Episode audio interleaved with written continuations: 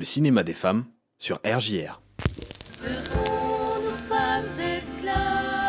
Une femme libérée, c'est une femme qui a le droit d'avoir une vie. Oui, mais c'est la faute à. Il rien fait lui Adam.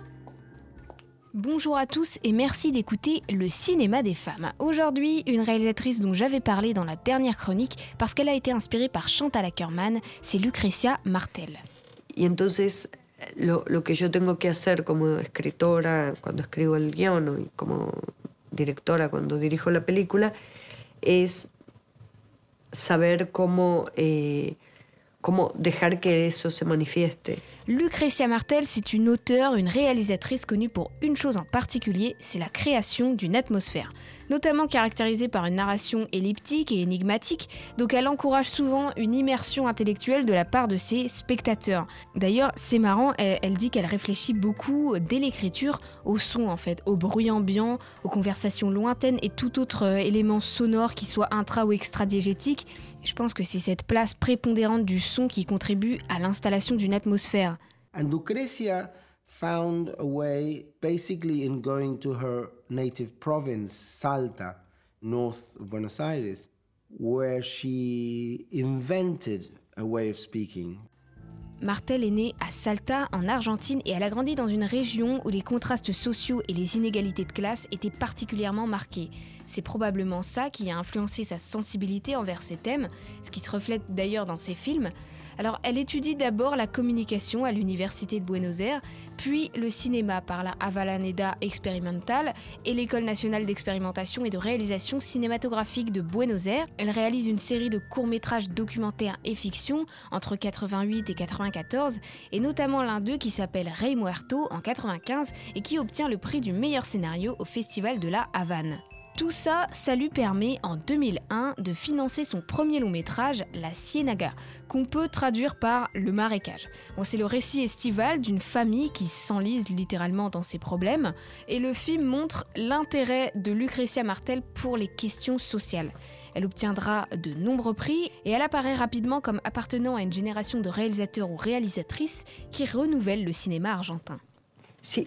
Lo contrario de, de la idea del, de los personajes, de la perspectiva psicológica de los personajes.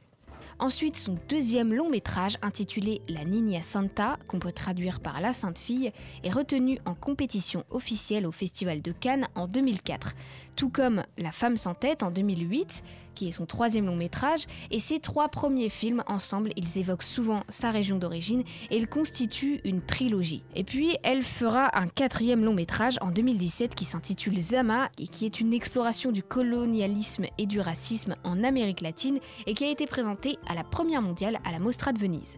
Le film La femme sans tête, qui est le troisième volet de, sa trilogie, il a été réalisé pour montrer l'hypocrisie de la bourgeoisie argentine.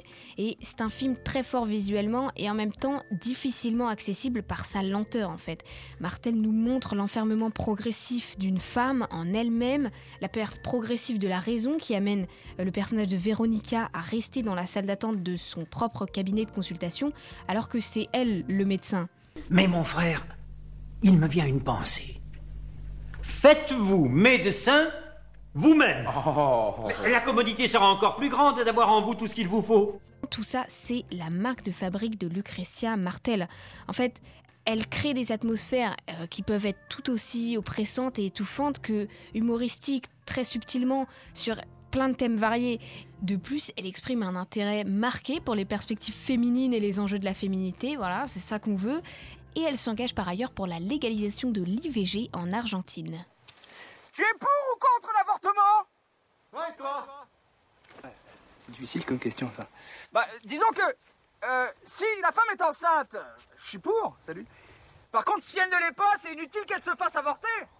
Enfin, je pense Finalement imprégnée de sa sensibilité artistique et de son expérience personnelle, Lucrecia Martel se distingue comme l'une des réalisatrices contemporaines les plus originales et influentes du cinéma latino-américain et elle continue et continuera longtemps, j'espère, à captiver les spectateurs. Dis t'as déjà regardé une fleur de carotte? Eh, tiens, regarde ça. Bah tu vois, c'est ça la vie. Si vous voulez apprendre à en connaître davantage sur les réalisatrices, je vous conseille le numéro 757 des Cahiers du cinéma avec un éditorial sur les femmes réalisatrices par Stéphane Delorme. Et sinon, vous pouvez continuer d'écouter Le cinéma des femmes.